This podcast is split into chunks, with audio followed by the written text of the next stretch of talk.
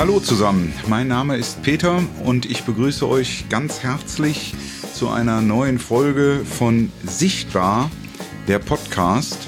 Und ich freue mich ganz besonders heute in der ersten Folge, die ich für euch moderieren darf, den Christoph Piesatz zu begrüßen.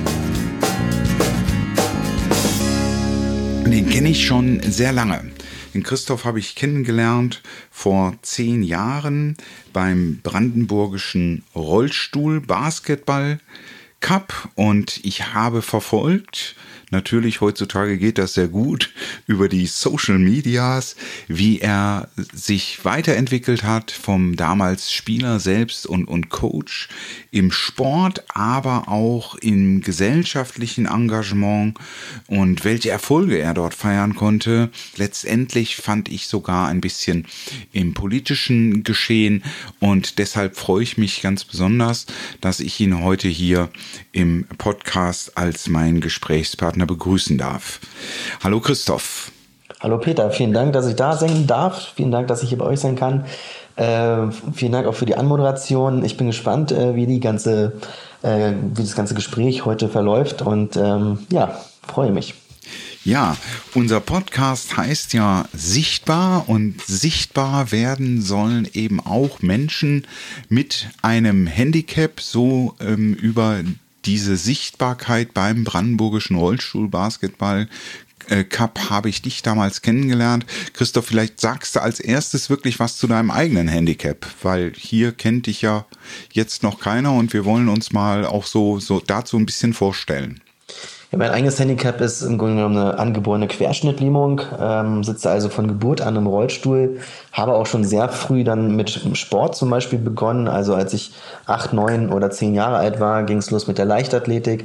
Irgendwann fand ich die dann, naja, so semi-interessant und bin dann zum Rollstuhlbasketball gewechselt 2002 und habe dann, hab dann dort auch verschiedene Turniere, am Anfang noch als Alba-Spieler und zum Schluss dann seit 2011 als Pfeffersportler ähm, im Prinzip an den Turnieren teilgenommen und darüber haben wir uns ja auch kennengelernt. Äh, die letzten zehn Jahre regelmäßig dann beim Brandenburg Cup mitgemacht und auch eben in der Regionalliga gespielt, aber auch andere Ligen natürlich kennengelernt. Okay, ich durfte beim den Moderationen von dem Brandenburgischen Rollstuhl Basketball Cup ähm, ja selber diesen Sport erleben. Und ich weiß, äh, wie heute, als ich das zum ersten Mal gesehen habe, war es auch wirklich zum ersten Mal in meinem Leben, dass für mich Leute mit dem Handicap im Rollstuhl so sichtbar werden, aber dann halt auch fühlbar werden, weil beim ersten Sturz eines Rollifahrers beim Basketball hatte ich also das dringende Bedürfnis, auf den Platz zu rennen können, um ihm aufzuhelfen. Ähm, das war nicht nötig, weil jeder kann das oder fast jeder konnte das selbst sehr gut. Aber ich fände es, weil es für mich damals so beeindruckend war, auch wunderbar, wenn du selber mal ein bisschen auch was für die Leute zum Rollstuhl Basketball sagst, die das noch nie erlebt haben. Wir hatten auch nicht viele Zuschauer da. Also viele haben vielleicht gar kein Bild davon, wie Rollstuhl Basketball funktioniert. Das ist soweit leider alles richtig, was du gesagt hast. Ähm, sprich, es gibt teilweise auch wirklich immer nur sehr wenige Zuschauer, was sehr schade ist.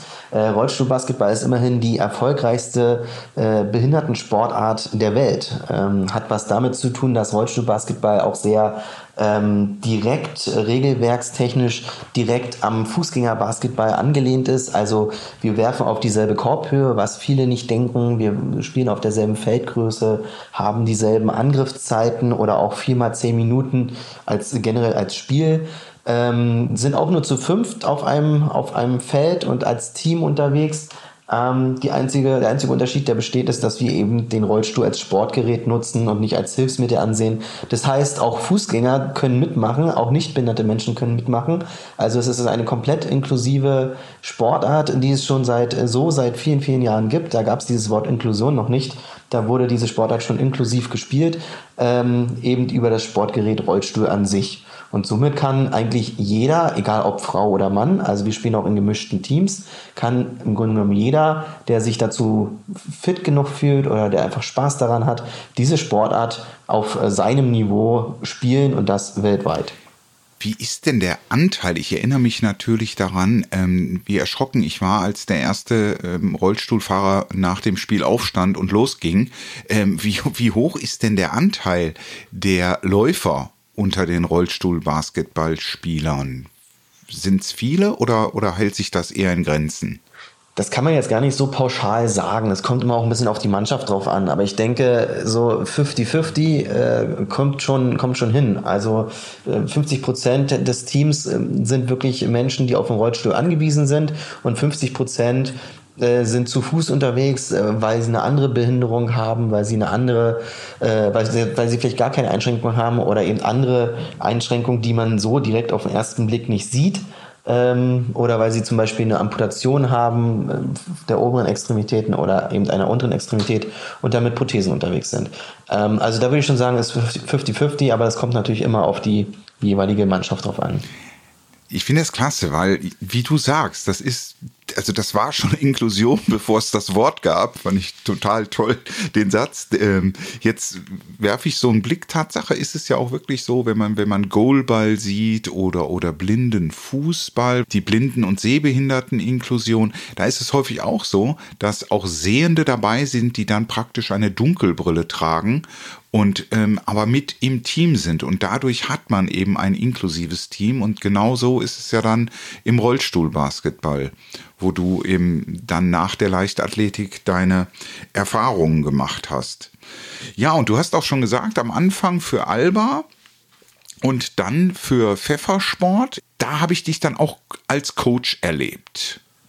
2011 bin ich dann zu Pfeffersport gewechselt, das ist äh, korrekt. Ähm, ich wollte einfach was bewegen, habe dann, nachdem ich mein Studium beendet hatte, äh, auch mit ähm, dem Gedanken gespielt, wie mache ich jetzt weiter und habe mich dann zum Trainer und zum Übungsleiter, zum Reha-Sport-Übungsleiter ausbilden lassen und zum, zum, zum Coach sozusagen beim Rollstuhlbasketball ähm, somit ist auch dann Pfeffersport mein, nicht nur mein, mein Hobby und mein Freizeitsportverein geworden, sondern eben auch mein Arbeitgeber. Ich arbeite also dort jetzt auch fest angestellt seit äh, knapp sieben Jahren ähm, für diesen Verein, darf dort ähm, bestimmte Sachen koordinieren, wie zum Beispiel die gesamte Hallenzeitnutzung und die ganzen Kommunikation mit den Ämtern.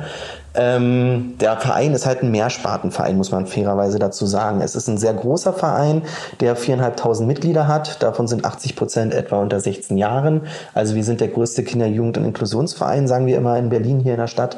Und ähm, es ist wirklich schon so, dass dort Inklusion auch gelebt wird. Wir haben äh, meinen Freund Klaus im Vorstand sitzend, der ist auch Rollstuhlfahrer und Basketballer und ähm, mit mir und noch fünf, sechs anderen ÜbungsleiterInnen, die äh, auch eine Einschränkung haben, sei es jetzt eine Seheinschränkung, eine Höreinschränkung oder motorische Einschränkung, zeigen wir, indem wir auch einfach äh, Vision geben und auch ähm, anbieten, äh, Menschen mit einer Einschränkung einfach zum Übungsleiter zu werden, wie es anders gehen könnte und werden da auch sehr stark ähm, nicht nur gefördert, sondern auch so gesehen anerkannt. Wir haben jetzt äh, Anfang des Jahres 2020 den großen Stern des Sports in Gold, also die größte bundesweite Auszeichnung des Breitensports gewonnen mit dem Projekt Mission Inklusion.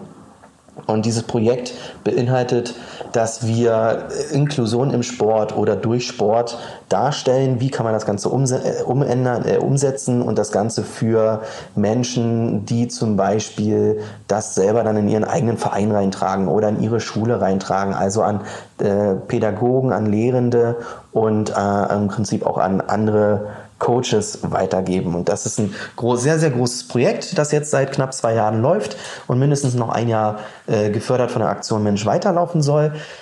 Und da bin ich auch mit meinem Kollegen Oliver Klar Projektleiter und versuche das Ganze umzusetzen. Und so hat sich eigentlich Pfeffersport vom Hobby wirklich zur äh, Berufung zum Leben entwickelt. Also man findet da nicht nur Arbeitskollegen, sondern auch gute Freunde.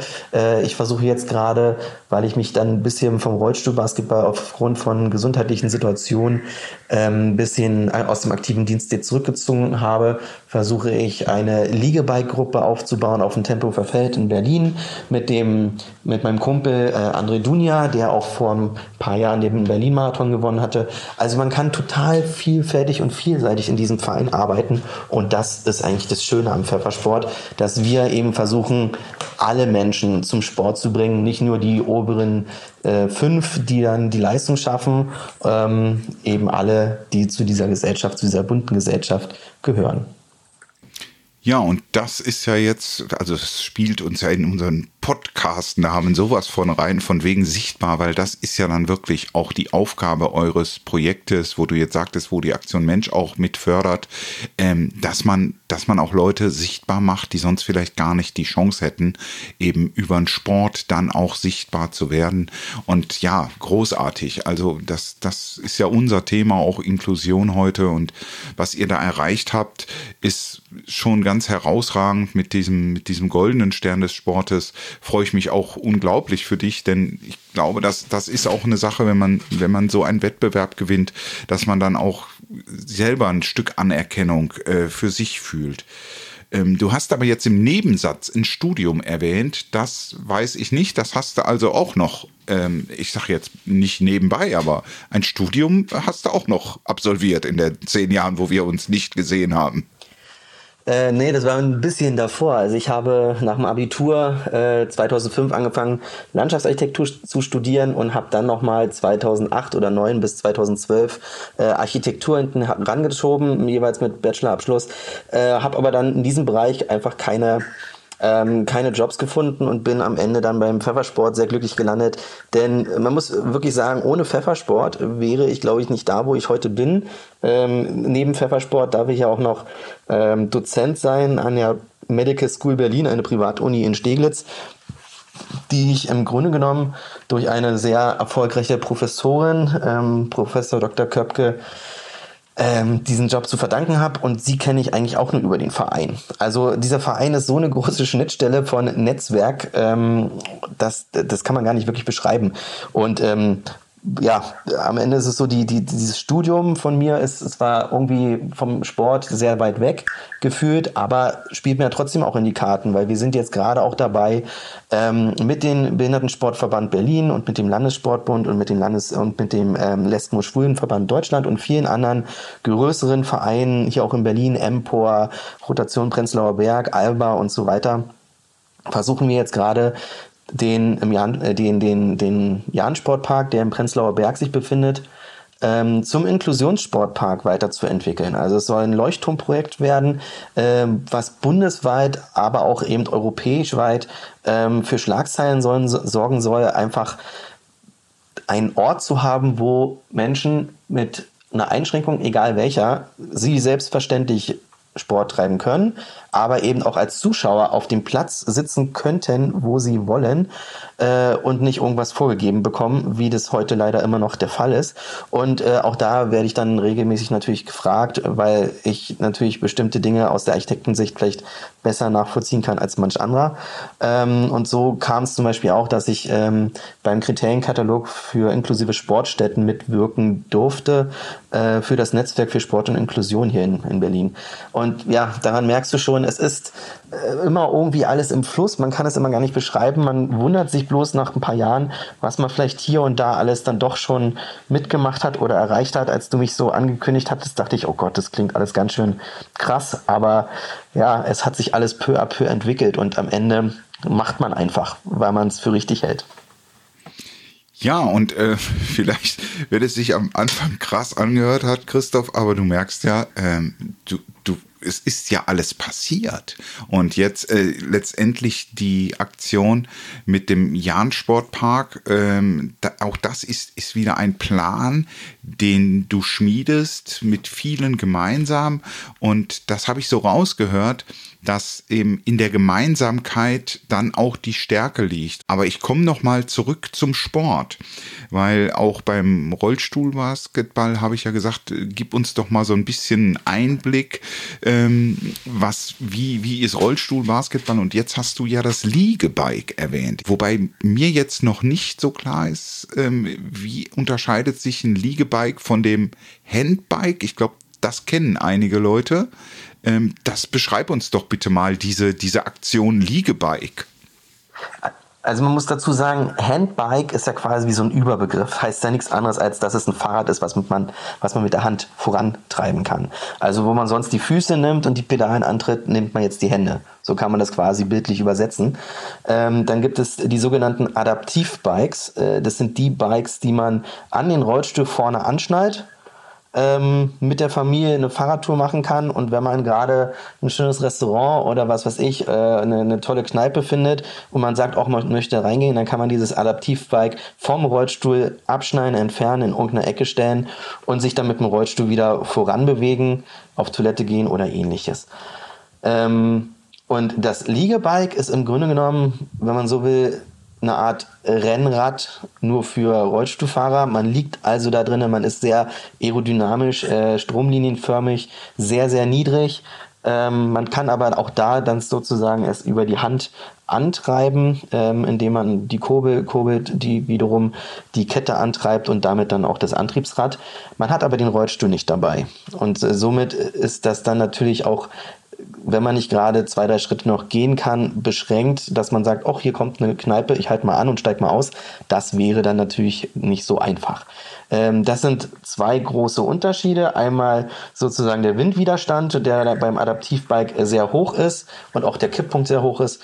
Ähm, Im Gegensatz zum Liegebike, wo man sehr niedrig ist, aber auch im Straßenverkehr zum Beispiel schnell mal übersehen werden kann. Somit würde ich da immer empfehlen, lieber auf einer abgesteckten, äh, abgesteckten Strecke fahren, wie dem Tempelhofer Feld, wo auch sehr viele Rennräder äh, und Rennbikefahrer unterwegs sind.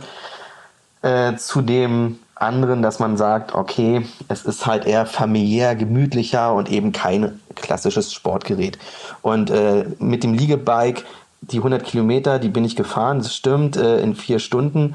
Äh, man muss fairerweise dazu sagen, dass ich aber auch erst seit drei, vier Monaten trainiere. Also äh, andere schaffen das auch weit unter vier Stunden. Ähm, das würde man mit so einem Adaptivbike zum Beispiel nie schaffen, weil das einfach von der Aerodynamik, von der ganzen Bewegung her nicht unter vier Stunden zu schaffen ist.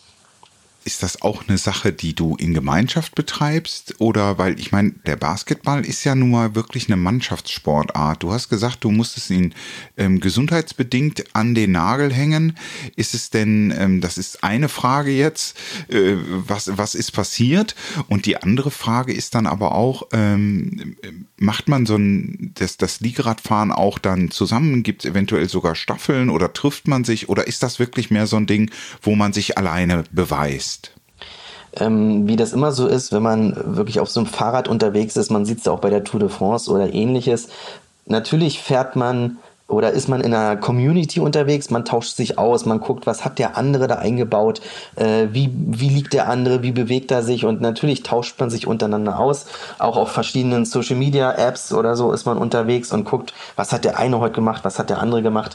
Und wenn man sich dann auf dem Feld durch Zufall noch trifft, dann fährt man natürlich auch Windschatten.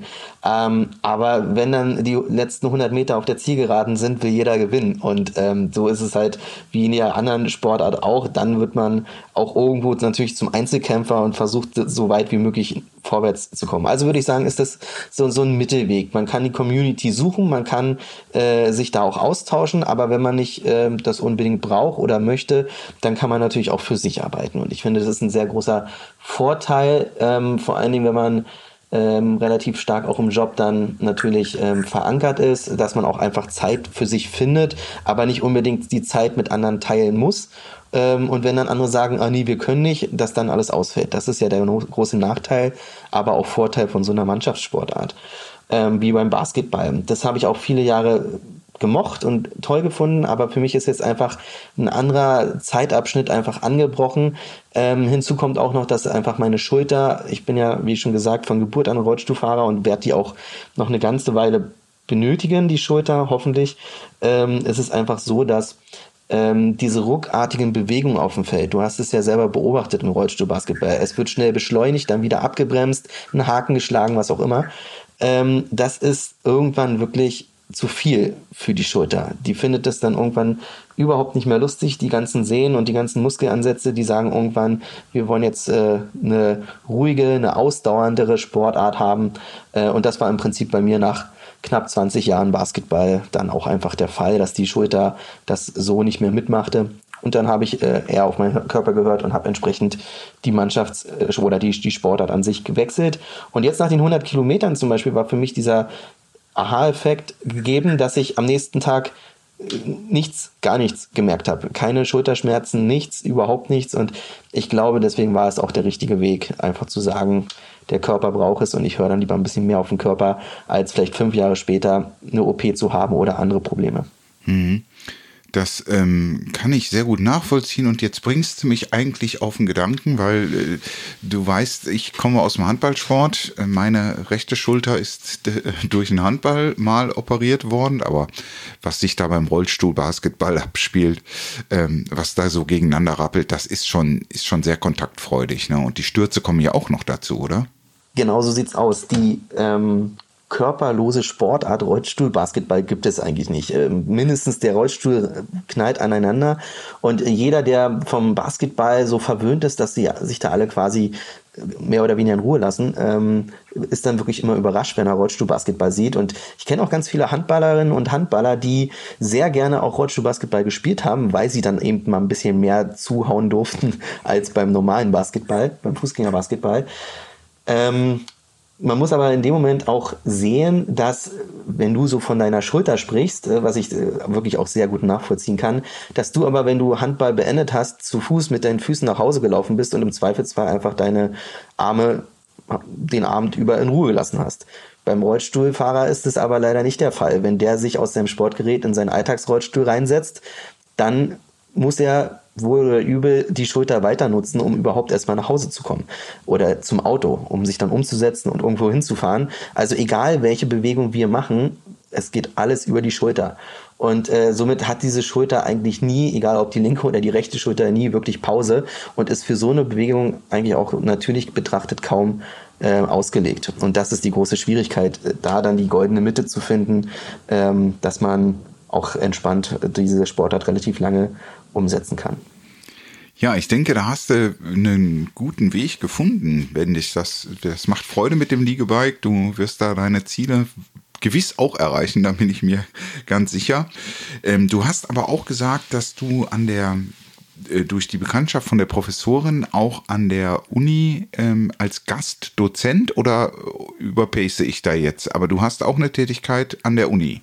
Genau, ich arbeite seit drei Jahren an der Uni. Ich bin dort äh, als ähm, externer Dozent, wie viele andere äh, Dozenten auch, ähm, quasi angestellt und darf jedes Semester quasi mit den Zweitsemestern oder manchmal auch mit den Drittsemestern, aber mit den relativ jungen ähm, Studierenden der sozialen Arbeit und der Heilpädagogik ähm, verschiedene Dinge einfach beleuchten. Wir reden sehr oft über die Themen der Barrierefreiheit, natürlich auch über die Mobilität.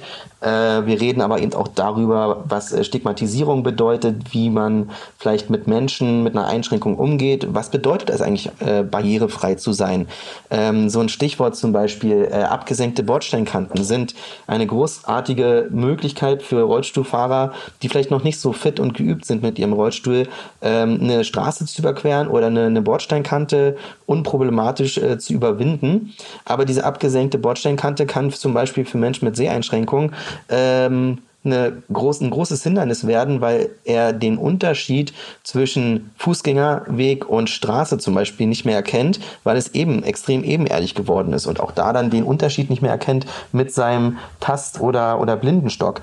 Und ähm, deswegen zum Beispiel gibt es ja auch einen Kompromiss, dass man sagt, eine abgesenkte Bordsteinkante hat äh, anderthalb bis zwei Zentimeter Höhe.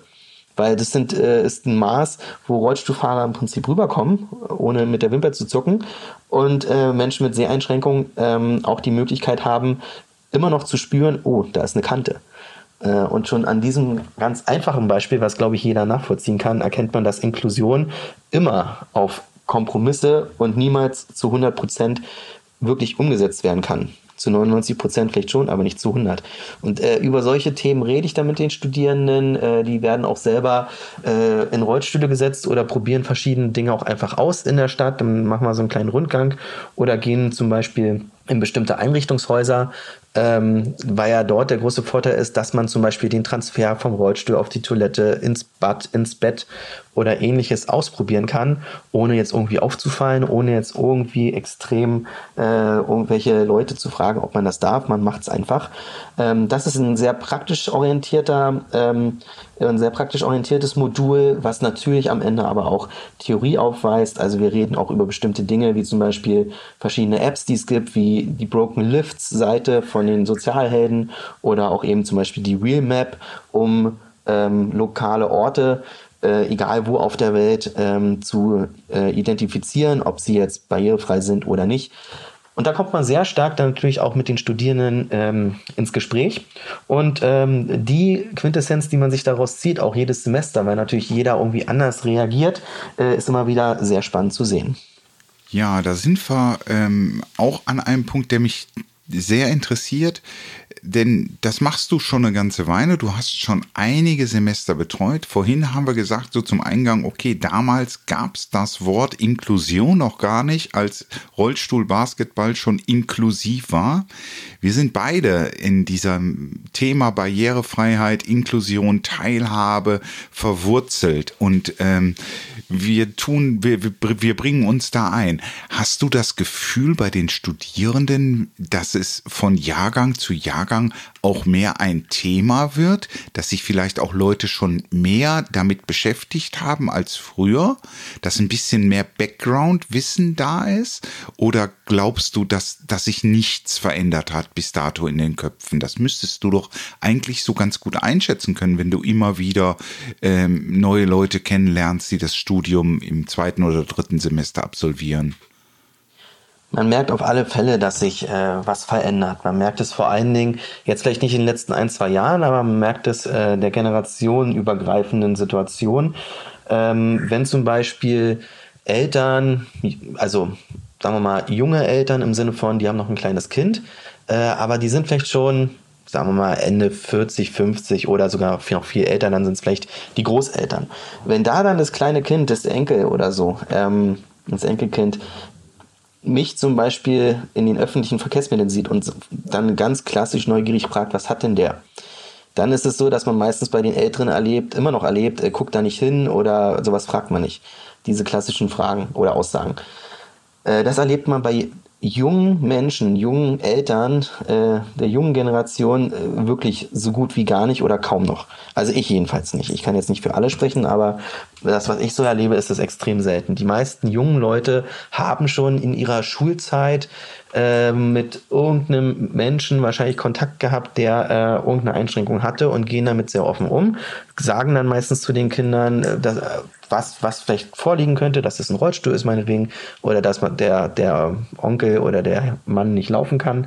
Ähm, und manche sagen aber sogar, na komm, wir gehen mal fragen und dann kommt man in den Kontakt. Ähm, was aber auch auffällt, ist, dass viele denken, weil es die UN-Behindertenrechtskonvention jetzt seit zehn Jahren gibt, dass äh, es quasi kaum noch Barrieren gibt, so sinngemäß. Und wenn man dann aber erzählt, dass es vielleicht möglich ist, jetzt relativ einfach auch mit den öffentlichen Verkehrsmitteln sich von A nach B zu bewegen oder viele Rampen wirklich schon bestehen oder Aufzüge bestehen, das mag ja vielleicht der Fall sein. Ähm, aber wenn man dann wirklich ins Detail geht und feststellt, dass der Rollstuhl an sich vielleicht äh, im Fokus war und deswegen die Menschen im Rollstuhl die, oder die auf den Rollstuhl angewiesen sind, sich schon gut fortbewegen können, dann kann ich aber noch lange nicht dafür sprechen, dass es bei Menschen mit einer kognitiven Einschränkung oder mit einer ähm, visuellen oder auditiven Einschränkung auch der Fall ist. Wie viele Informationstafeln gibt es denn wirklich mit äh, Blinden- oder Reliefschrift? Oder wie viele Informationstafeln gibt es denn wirklich in leichter Sprache? Da beginnen dann erst die wirklichen Barrieren. Und wenn man darüber spricht, sind sehr, sehr viele auch junge Menschen immer noch schockiert zu sehen, wie stark das ganze Leben eigentlich noch aus Barrieren besteht und was am Ende dann auch wirklich Barrieren ausmachen. Und ähm, daran sollte dringend auch gearbeitet werden, weil ja zum Beispiel die leichte Sprache nicht nur für Menschen mit kognitiven Einschränkungen ein großer, enormer Vorteil ist, sondern zum Beispiel auch für Menschen mit ähm, Migrationshintergrund oder mit Fluchterfahrung, die dann einfach äh, Deutsch nicht als Muttersprache hatten und äh, vielleicht irgendwelche Beamtensätze äh, nicht verstehen oder irgendwelche verklausulierten Sätze, da kann auch einfach auch die leichte Sprache helfen. Und wenn wir in diesen Bereich reingehen würden, dass die Gesellschaft versteht, dass Barrierenabbau eben für alle ein großer Mehrwert wäre, dann kann man, glaube ich, sagen, sind wir noch einen viel, viel, viel, viel größeren Schritt weitergekommen, den wir jetzt aber immer noch zu nehmen haben. Und von daher muss ich sagen, ja, es ist schon was passiert, aber es könnte noch viel, viel mehr passieren. Ja, wir machen diese Erfahrung ja auch mit der Hörmal UG. Wir machen ja die Bildbeschreibung, die Audiodeskription und unser Fokus in der Gesellschaft liegt eben auf der Barrierefreiheit für Blinde und Sehbehinderte zu schaffen. Und da ist es, wie du sagst, also an einem Sportereignis teilnehmen zu können oder ähm, an einem Kulturereignis, äh, eine Varieté-Show oder so. Das ist sehr selten, dass da eine Audiodeskription stattfindet. Aber ich fand auch den Punkt mit der leichten Sprache sehr wichtig. Ich denke, auch hier ist eine Erklärung nötig ähm, wenn du dazu vielleicht noch was sagen kannst, was ist denn überhaupt leichte Sprache und wo findet man sie vielleicht auch schon, dass der, der jetzt unsere Beschreibung oder unseren Podcast hört und hört, wie du es beschreibst, auch sich mal ein Bild machen kann, etwas in leichter Sprache vielleicht mal zu lesen. Ähm, wo gibt sowas und, und wie kann man es erläutern? Was ist es? Leichte Sprache oder auch einfache Sprache sind zwei verschiedene Varianten ähm, unsere Sprache, so wie wir jetzt hier gerade sprechen, mit äh, verschachtelten Sätzen, mit Fremdsprache oder mit anderen Wörtern, also Fremdwörtern oder anderen Wörtern, ähm, einfacher darzustellen. Also mit ganz einfachen Hauptsätzen zum Beispiel, mit äh, kurzen Hauptsätzen, mit ähm, ähm, möglicherweise Fremdwörtern, die dann eben nicht mehr so ausgesprochen werden wie zum Beispiel Portemonnaie, sondern dann eher Geldbörse, also verständlicheren Wörtern. Und ähm, das Ganze quasi reduziert aufs Wesentliche. Und ähm, es gibt schon verschiedene Webseiten, wie zum Beispiel die Webseiten vom, von Bundesministerien, die haben dann zum Beispiel so bestimmte Button, da steht dann leichte Sprache und dann kommt man auf eine extra Seite, wo nochmal der komplette Inhalt ähm, in leichter Sprache erklärt wird. Oder leichte, zur leichten Sprache gehören zum Beispiel auch Emojis beziehungsweise ähm, verschiedene Icons, die einfach das zeigen, ähm, was man sonst umständlich erklären müsste. Ähm, und man kann einen Ratgeber zum Beispiel runterladen, kostenlos, auf der Seite des Bundesministeriums für Arbeit und Soziales, wo es genau diesen, ähm, diesen Ratgeber zur einfachen Sprache gibt.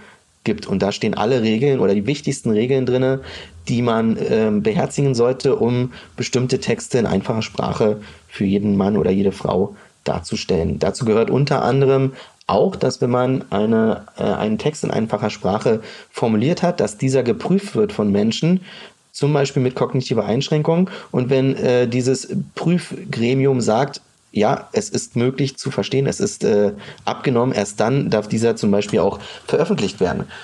Ähm, das finde ich ist eine gute Herausforderung bzw. Umsetzung, auch weil ähm, dort ganz klar die Richtlinien und die, die Vorgaben der UN-Behindertenrechtskonvention umgesetzt werden, indem man eben sagt, nichts ähm, über uns ohne uns. Und so ist es, dass in dem Fall Experten in eigener Sache dann auch ähm, gefragt werden und man ähm, sagen kann, okay, die haben das abgenommen, somit ist es jetzt vollkommen in Ordnung. Denn es gibt niemanden auf der Welt, der alles hundertprozentig beherrscht, der alles hundertprozentig kann oder sich in jede Situation hineinversetzen kann. Das gibt es einfach nicht. Und somit sollte man viel stärker einfach auch mit Experten arbeiten, Menschen, die es betrifft, einladen und fragen, wie hättet ihr es denn gerne oder was können wir beachten, beispielsweise beim Neubau eines Gebäudes, äh, als auch bei äh, meinetwegen Wohnungs-, äh, Mietwohnungen oder wie kann man diesen ganzen Prozess ähm, ähm, verbessern, um bestimmte Dinge auch einfacher umzusetzen. Ja, Christoph, ich denke, ähm, du hast schon viel erreicht. Du hast mit Sicherheit noch viel auf dem Zettel. Wir werden uns in dieser, in dieser Thematik Barrierefreiheit, Inklusion, Teilhabe mit Sicherheit noch öfter zusammenschließen und vielleicht auch mal gemeinsam ein Stück des Weges gehen. Ähm, ich habe mich riesig gefreut, dass wir uns hier in dieser Form mal wieder austauschen konnten, dass wir, obwohl so lange räumlich getrennt, irgendwo doch auf demselben Pfad in eine Richtung marschieren. Und möchte mich ganz, ganz herzlich bedanken, dass du dir die Zeit genommen hast. Wünsche dir für die Zukunft bei deinen Aufgaben, die du dir selber stellst, sportlich, ähm, privat, beruflich, politisch, gesellschaftlich, maximalen Erfolg ähm, und viel, viel Freude vor allem, denn nur so können wir ja Erfolge erzielen. Herzlichen Dank noch einmal an Christoph Pisatz, der hier für uns heute als Gesprächspartner oder für mich als Gesprächspartner im Podcast sichtbar war. Peter, vielen Dank für deine Einladung. Äh, mich hat das auch sehr gefreut. Ähm, ich denke auch, dass wir uns hundertprozentig nochmal über den Weg laufen, egal ob wir jetzt uns im Stadion sehen oder irgendwo irgendwann mal auf irgendeinem Polit, äh, ähm, äh, politischen Talk oder so. Ähm, ich bin gespannt, was die Zukunft mit sich bringt. Ich glaube, die Zukunft wird um ein Vielfaches besser, wenn alle wieder zusammenarbeiten. Und deswegen vielen Dank für die Einladung und ich hoffe, dass wir uns bald mal wieder hören. Sehr gerne. Und ja, ihr Lieben, damit endet diese Folge von Sichtbar der Podcast. Heute im Gespräch war Christoph Pisatz, der uns interessante Einblicke geben konnte in seinen Sport, in seine gesellschaftlichen und politischen Aktivitäten. Und wenn ihr mal Ideen und Anregungen habt zu solch einer Podcast-Folge, dann sendet uns gerne eine E-Mail an sichtbar.hörmal-audio.org. Hörmal schreibt man dabei natürlich mit OE. Das war der Peter von Hörmal Audiodeskription für Sichtbar, der Podcast. Ich freue mich auf ein nächstes Mal.